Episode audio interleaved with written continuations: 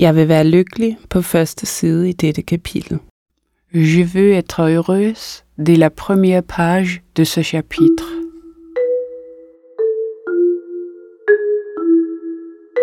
Le Bicolore vous présente, en partenariat avec le Festival Les Boréales, La Voix des Danois, un podcast sur la publication en français d'ouvrages littéraires danois. Je m'appelle Mede Kruse, je suis dramaturge et rédactrice pour le cinéma, les séries télé, podcasts, théâtre et littérature. La France et la langue française sont très importantes pour moi, même si mon français est un peu rouillé. J'ai habité en Haute-Savoie il y a longtemps, dans le petit village de Cré. C'est là que j'ai appris à parler le français, manger du fromage et à conduire une de chevaux. Dans ce podcast, je vais vous présenter des œuvres littéraires danoises. Je vais vous parler des pensées et émotions que l'œuvre a déclenchées chez moi.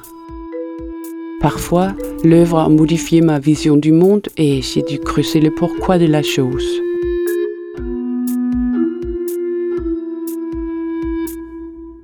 Cet épisode va parler de L'Archant à flamber, Scandinavian Star 1, le premier roman de Esther Olivia Nordenhoff.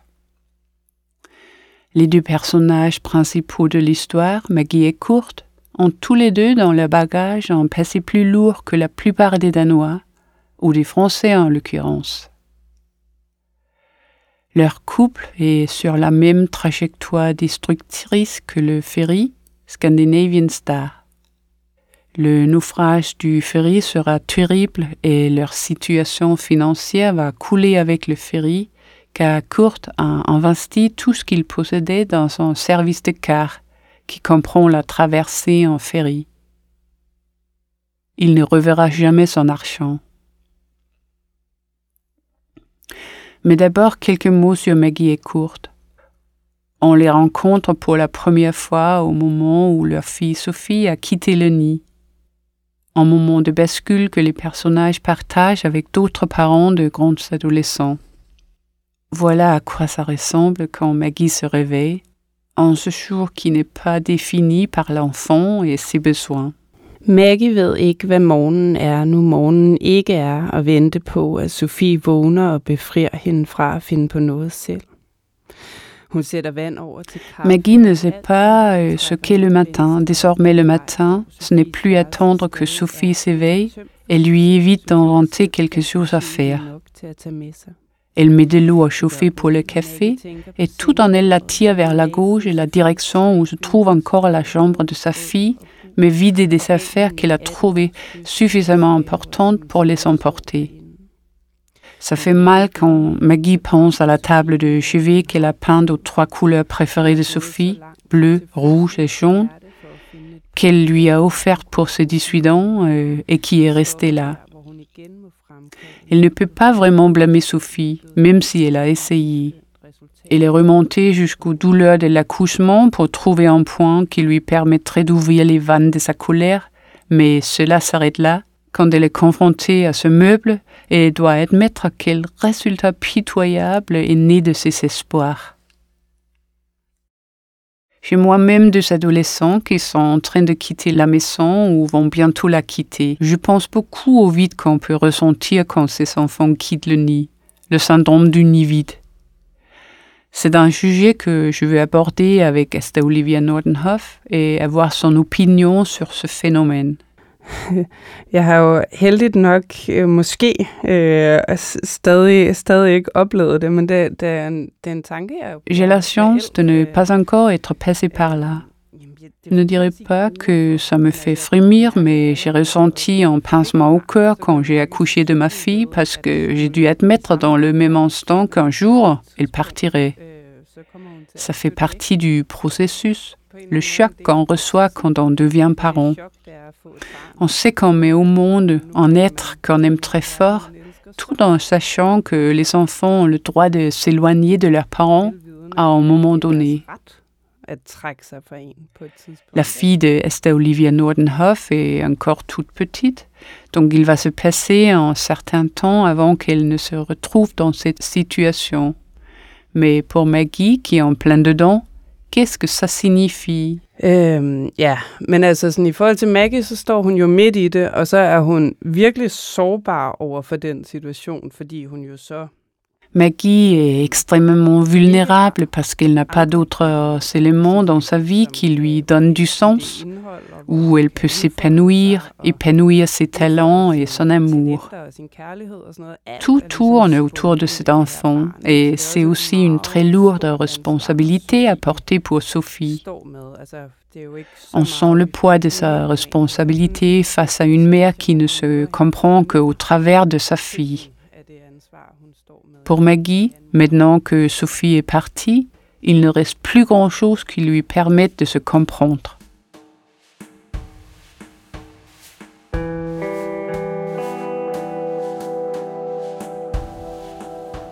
Des années plus tard, bien après que Sophie a quitté la maison, la mère et la fille se voient dans son café.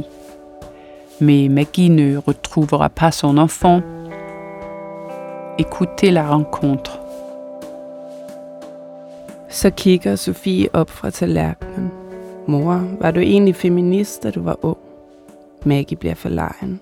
Hun forstår ikke, hvad Sofie egentlig spørger. Maggie doit faire un effort pour se retenir de rire face à cet étrange manège. Puis Sophie lève les yeux. Maman, est-ce que tu étais féministe quand tu étais jeune?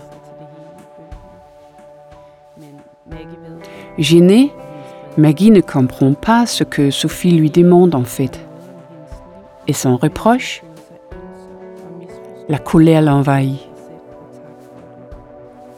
Sa fille veut peut-être lui dire de quelle façon elle aurait dû vivre sa vie.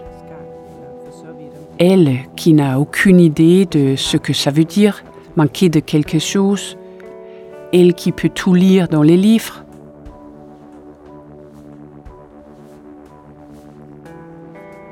mais Maggie sait combien sa colère est injustifiée. Si Sophie n'a aucune idée de ce qu'est sa vie, si elle se sent seule et incomprise, elle ne peut s'en prendre qu'à elle-même. De fait, elle n'a jamais parlé à sa fille de sa vie avant l'accouchement, ni même de ce qui est arrivé ensuite. Si elle a procédé ainsi, c'était dans l'unique dessein de la protéger. Maggie est devenue une étrangère pour Sophie? Et pourquoi est-ce le cas de certains parents? Il y a des parents qui ont presque peur de leurs enfants. Ils s'étonnent de ce que les enfants sont devenus, ces enfants qui se sont tellement éloignés des valeurs de leurs parents. Pourtant, les parents continuent à vouloir retrouver la symbiose avec leurs enfants ou leur rôle en tant que parents, à moins qu'ils ne recherchent complètement autre chose. J'en ai parlé avec Esther Olivia Nordenhoff. Jamen altså, det er jo, der er jo ligesom sket det, at Sofie på mange måder er lykkedes med alt det, som Maggie jo virkelig har håbet skulle ske for Sofie. Sur de nombreux points, Sophie a réussi par rapport à ce que Maggie espérait pour elle.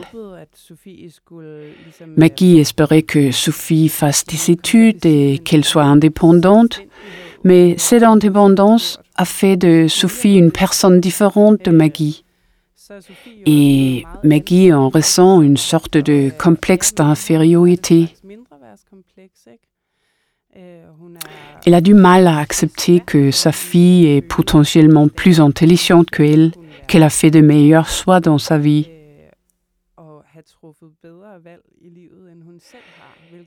Quelle autorité parentale doit-elle avoir envers sa fille?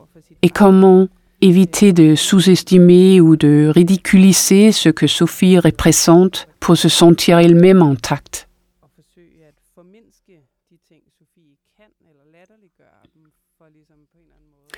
Mais Sophie est ce qu'elle est grâce à Maggie, et quelqu'un pourrait peut-être féliciter Maggie. Cela aurait pu rendre Maggie heureuse, que sa chair et son sang soient devenus cet être entier et autonome, foncièrement intègre et aimante.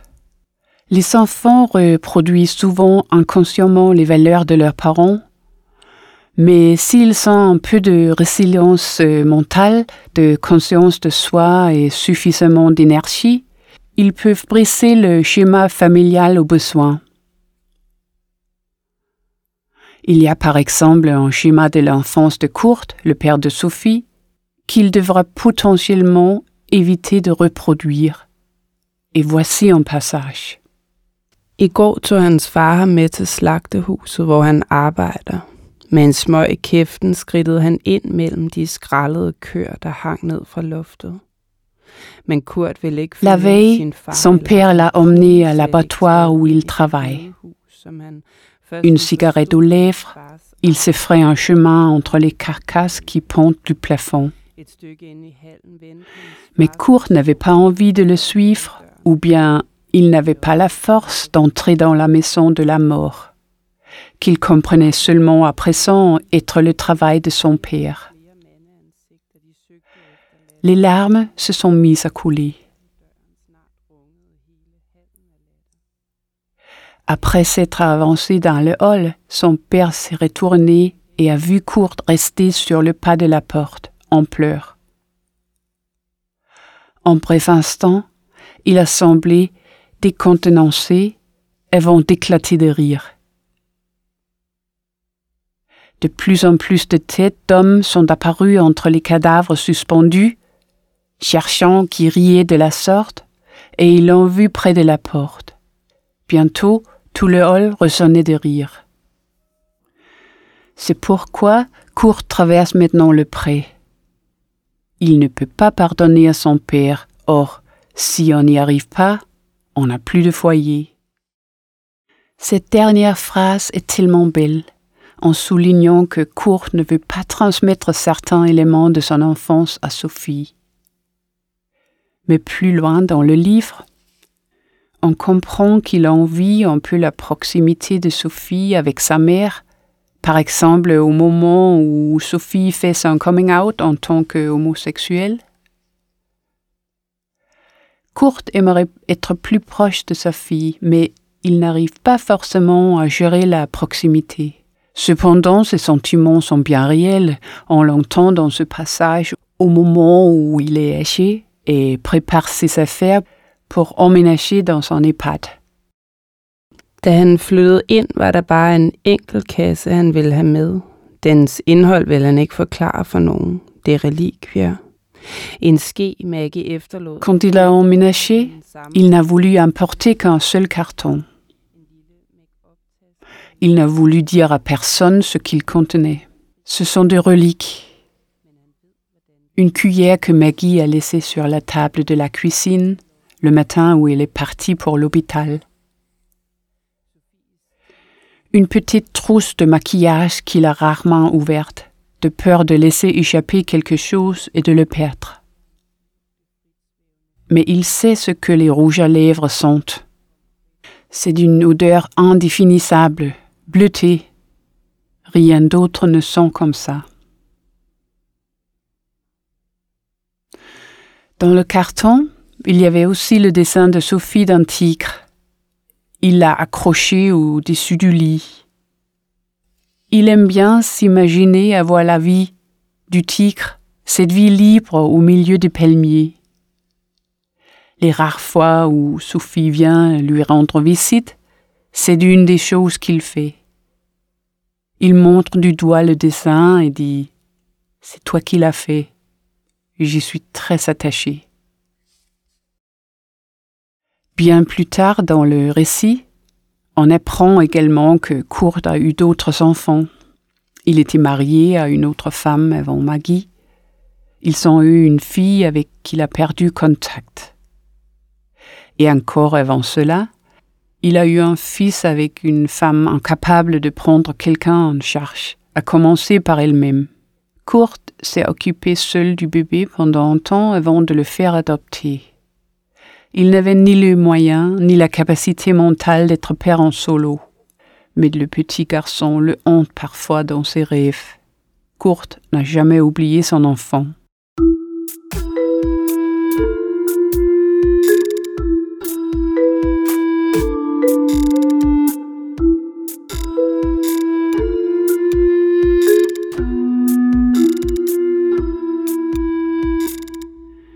Maggie meurt avant Kurt.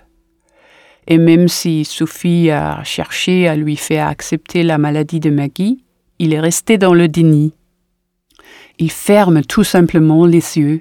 Et c'est très rafraîchissant à une époque où tout le monde va consulter un psy et doit réaliser son potentiel. Kurt adopte comme moyen de défense le refoulement total. Maggie a aussi une stratégie de survie toute personnelle. Elle a été violée de multiples fois pendant sa jeunesse et plus tard c'est elle qui prend le contrôle de ses relations sexuelles et de ce qu'elle en retire. Écoutez ce qu'il en est. Et par år efter havde hun haft sex med så mange, at hun snarere måtte antage, at hun ofte passerede mænd på gaden uvidende om, at de genkendte hende. Deux ou trois ans plus tard, elle avait eu des relations sexuelles avec tellement d'hommes qu'elle en croisait souvent dans la rue sans savoir s'ils se souvenaient d'elle. Un visage d'homme était un trou d'où on pouvait sortir de l'argent. Quand chez eux, elle ouvrait les petits tiroirs des commodes, il y avait toujours des billets. Les boutiques de vêtements s'offraient alors à elle elle achetait, achetait, achetait, volait aussi toujours, même si désormais elle avait les moyens.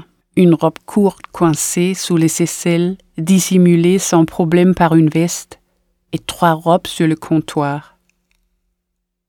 Une paire de chaussures aussi, argentées. Pourtant, je ne lis pas dans le livre qu'elle considère court comme son ticket vers la richesse. Je lis au contraire qu'il est l'homme qui brise le cercle vicieux et l'aime pour ce qu'il est, de la même manière qu'elle est celle qui ouvre le cœur de Kurt, jusqu'à ce que son cœur se referme, ou que des anciens schémas, ou la dure réalité, ou le quotidien les rattrape. Voici comment Kurt se rappelle leur première rencontre. Et minde kan Kurt virkelig mærke, og han hæger om det hele tiden bange for at suge det ud, hvis han bruger det for meget. Pourtant, il reste un souvenir bien ancré en Kurt. Il le garde jalousement, craignant qu'il ne s'évanouisse s'il fait trop souvent appel à lui. C'était un soir, juste après leur rencontre. Ils étaient à une fête. Maggie insistait pour qu'il reste où il était. Elle voulait être seule sur la piste de danse, tout dans le sachant dans les parages. Il la vit monter l'escalier et se retrouva seule. C'était comme si elle s'était encordée, ou bien, comment dire, comme si sa vie avait pris un sens nouveau, et c'était elle. Et voici les pensées de Maggie un peu plus tard. Du er vild, du er så vild, gentog han. Var der et sted, et lille aflukke i Maggie, der godt forstod, at de var ved at gøre hende til en myte? Tu es sauvage. Tu es tellement sauvage, répéta-t-il. Combien même il y aurait eu en Maggie un petit endroit en Kajibi pour avoir conscience qu'il s'était en passe de l'ériger en un mythe qui la dépasserait toujours elle ne se le serait avouée pour rien au monde. Maggie a lutté pour rester la Maggie, le mythe que Kurt avait créé, mais leur relation prend un tournant, et parfois les choses qu'on apprend sur l'autre peuvent nous blesser à mort. Jeg kan ikke bære at fortælle så meget mere. Det har været meget anstrengende. Jeg tror ikke, det kommer til at hjælpe. Je n'ai plus la force d'en raconter beaucoup plus. Cela m'a demandé un tel effort. Je ne crois pas que cela changera quoi que ce soit. Pendant que je parlais, une sorte de grimace, un sourire n'a cessé de flotter sur mes lèvres. C'était un jour où j'avais dit des paroles dures à courte. Il était tout à fait ouvert et épuisé par une gueule de bois carabinée. Je savais, je pense, que je l'étendrais profondément. Contrairement à ses habitudes, il n'avait rien de blessant à rétorquer. Il m'a regardé avec un visage évoquant, celui d'un enfant, puis ses lèvres ont esquissé un sourire tordu. Et même quand on s'est pris des milliers de fois des mots durs à la figure, on peut être saisi par la colère. En gammel bølge ruller ind over ham. Han har ikke været i den længe. Brystet spiles ud. Det trykker for Une vague ancienne le submerge. Elle n'était pas venue l'envahir depuis longtemps. Sa poitrine explose, ses tempes battent. Ses mains lui demandent de la secouer, mais au lieu de ça, il lui demande de mourir. Il n'y aura personne pour te regretter, pas même Sophie. Elle passe le reste de la journée allongée sur le canapé. Il ne cesse de revenir à elle, a envie de la toucher, mais sait qu'il a rendu cela impossible.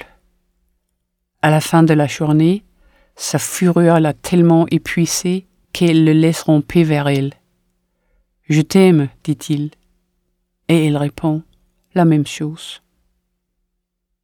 Et voilà les mots d'amour réduits à en calumer de la paix tépide. Quand on n'a plus la force de s'entretuer ni de se quitter. J'ai l'impression que Esther Olivia Nordenhoff a placé ces deux personnes dans une éprouvette qu'elle a saupoudrée de circonstances pour voir ce qui allait se passer. Esther Olivia Nordenhoff écrit avec une précision clinique qui s'accorde parfaitement à l'action.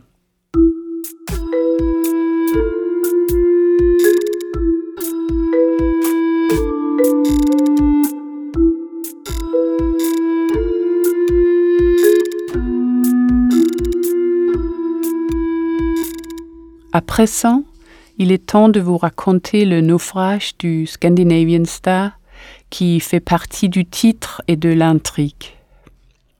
Le Scandinavian Star était un ferry qui transportait des passagers entre la Norvège et le Danemark.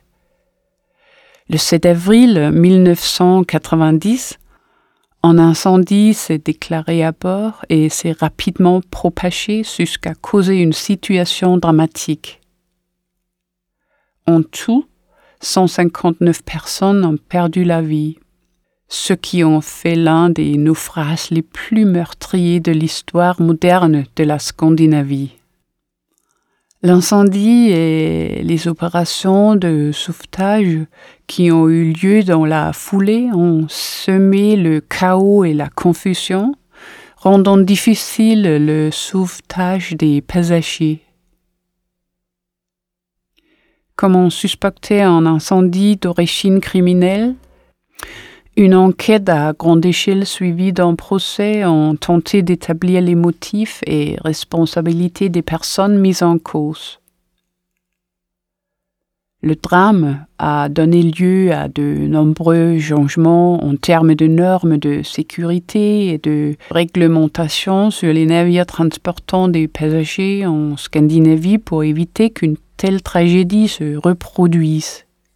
Même sans être à bord du ferry, Cour de Maggie subissent les conséquences économiques du naufrage, car, car Kurt avait investi toutes ses économies dans ce qui a coulé. Et comme l'écrit Esther Olivia Nordenhoff, il perd encore une fois face à des hommes qui comprennent bien mieux que lui comment l'argent fait des petits. Le livre fait plus que suggérer que le naufrage n'était pas un accident, mais une opération d'arnaque à l'assurance avec un incendie criminel aux conséquences tragiques. Døden er ikke en fejl. Et mord er et mord. Non, la mort n'est pas une erreur, elle fait partie de l'ordre des choses. Quand on lit de l'argent à flamber, on peut ressentir une envie de vengeance, de révolte ou de crier à la justice pour toutes les victimes, celles qui ont perdu la vie et celles qui ont perdu leur argent, comme Kurt dans notre histoire. Sans quoi il n'y a plus pour le citoyen lambda qu'à baisser la tête et accepter les coups du sort. il y a eu 159 morts à cause de la rapacité de quelques individus. Je me fais la réflexion que les humains sont foncièrement mauvais. On triche, on viole, on fraude l'assurance et on tue des gens, volontairement ou par accident. Que pense Esther Olivia Nordenhoff de cette interprétation?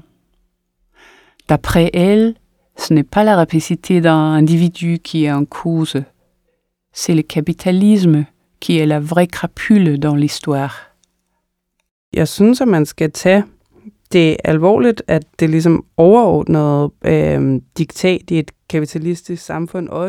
Je pense qu'il faut prendre au sérieux le fait que le dictat cardinal d'une société capitaliste est d'une congruence, même dans la version d'État-providence qui est la nôtre. C'est-à-dire que tous les autres penchants humains, qu'on voit se manifester la propension au partage, la propension à secourir les autres, ces tendances naturelles sont dérodées parce qu'on court des risques en les suivant dans ce type de société où on nous fait comprendre qu'il est risqué de les suivre en tout cas. Alors, est-ce une cupidité structurelle? Et les humains sont-ils sont alors des victimes insignifiantes sans volonté? Så er jeg interesseret i netop, hvordan at det er, øh, hvordan at hele vores, øh, ja, i virkeligheden verden er Ce qui m'intéresse, c'est de voir comment notre monde s'organise autour des principes du capitalisme. Et c'était important pour moi de souligner que ce genre de choses se produit en permanence pour que notre société perdure. Il y a toujours quelqu'un qui se sacrifie pour que le capitalisme puisse perdurer. Il faut toujours que quelqu'un soit exploité pour qu'il y ait des produits pas chers à consommer. Scandinavian Star est un cas exceptionnel dans la mesure où le naufrage a eu lieu en Scandinavie et qu'il met donc clairement ce phénomène en évidence. La condition sine qua non de la course au profit, c'est qu'on joue avec des vies humaines. Mais ce mécanisme élémentaire ne sort pas de l'ordinaire. C'est ce qui se passe tous les jours. La réflexion de Esther Olivia Nordenhoff ne porte pas spécialement sur la cupidité individuelle. C'est le capitalisme structurel qui l'intéresse. Mais le naufrage du Scandinavian Star éclipse partiellement la relation du couple, car euh, Esther Olivia Nordenhoff fait un montage parallèle de ces deux catastrophes. Deux catastrophes à deux échelles complètement différentes, celle de l'incendie et celle de l'amour. La mise en regard du bateau en proie aux flammes et des deux protagonistes encore ignorants de la catastrophe produit un effet tragique et déterministe. Kurt et Maggie sont sur le point de basculer dans un précipice qu'ils ne voient pas. Ils en ont peut-être conscience, mais ils n'ont pas l'étoffe pour enrayer la mécanique qui les fait courir à leur perte. Et Esther Olivia Nordenhoff me confirme qu'elle s'intéresse aussi beaucoup à la structure de tragédie grecque qui est à l'œuvre dans ce livre.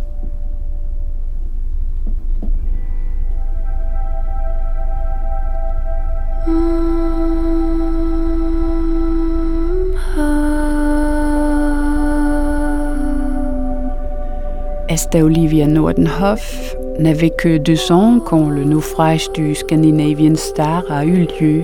Alors, que représente cette tragédie pour elle? Pourquoi est-elle fascinée par cette histoire? Et comment en a-t-elle eu connaissance? Øh, jamen, så skal vi mange år tilbage, øh, hvor jeg læste en artikel om en af de mennesker, der var ombord på skibet. Og en fait, J'ai lu un article il y a pas mal d'années sur un des survivants. Plusieurs de ses proches étaient à bord et sont morts dans l'incendie. Je crois que ce qui m'a touché, ce n'était pas vraiment tout ce qui avait trait au Scandinavian Star, mais le fait que cet homme avait perdu plusieurs membres de sa famille. Il y avait une photo de lui entouré de monceaux de papier qui était le résultat du travail d'enquête dans lequel il s'était lancé. C'est ça qui m'a touché et j'entendais le silence assourdissant de ses proches qu'il avait quasiment reconstruit. Vous avez cette résistance que les autres humains peuvent exercer par la place qu'ils prennent. Cette place était là, concrètement, sous la forme de ces piles de papier, et c'est ça qui était très touchant. À partir de là, j'ai commencé à me documenter sur l'incendie et j'étais très choquée d'apprendre qu'un incendie criminel avait fait 159 victimes et que l'affaire était à ce jour non résolue. Et il y a tellement d'éléments qui vont dans le sens d'une fraude à l'assurance.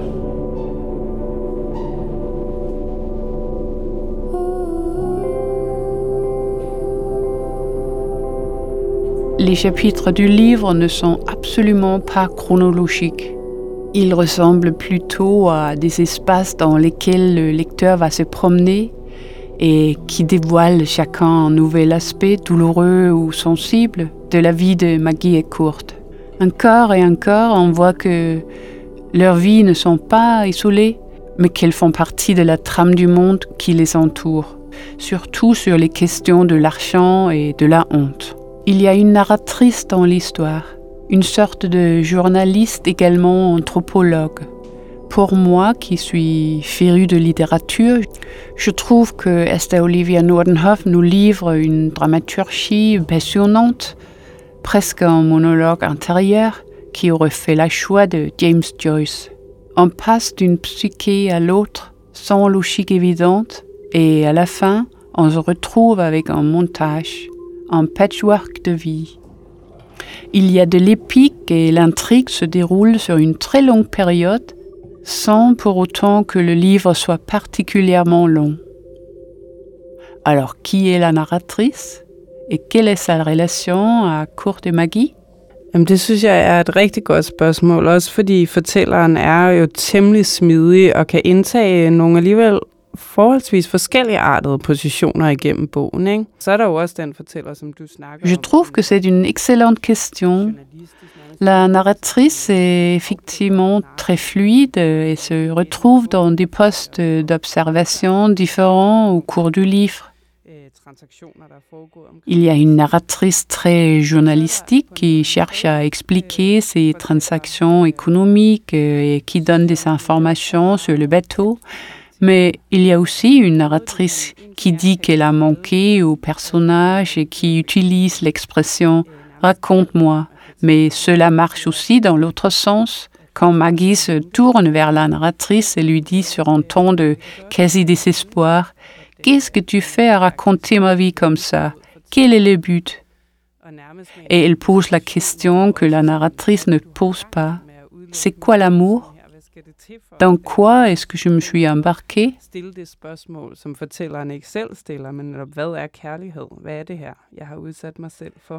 C'est passionnant que Maggie puisse contrôler son propre récit et cela donne un côté plus réel que si c'était un journaliste ou un témoin qui racontait.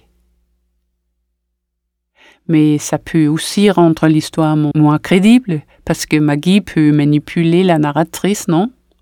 Est-ce qu'il me manipule, moi?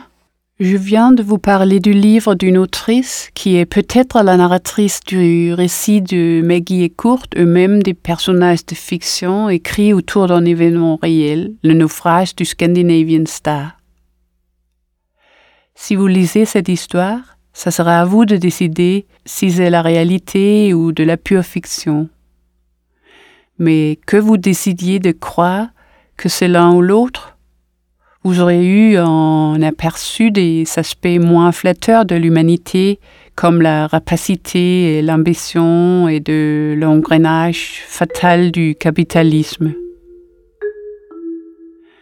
En parallèle à cette tendance, j'ai décidé d'être heureuse au prochain chapitre, pour autant que la narratrice m'en donne la permission.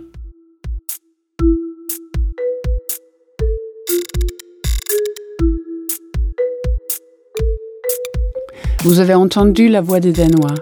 Production et écriture, Kruse pour le bicolore. Traduction, Eugénie Hugo. Son et musique, Kimchi Hansen et Elke Lalemann. Cet épisode est présenté en partenariat avec le Festival Les Boréales. Je suis Kruse, à bientôt.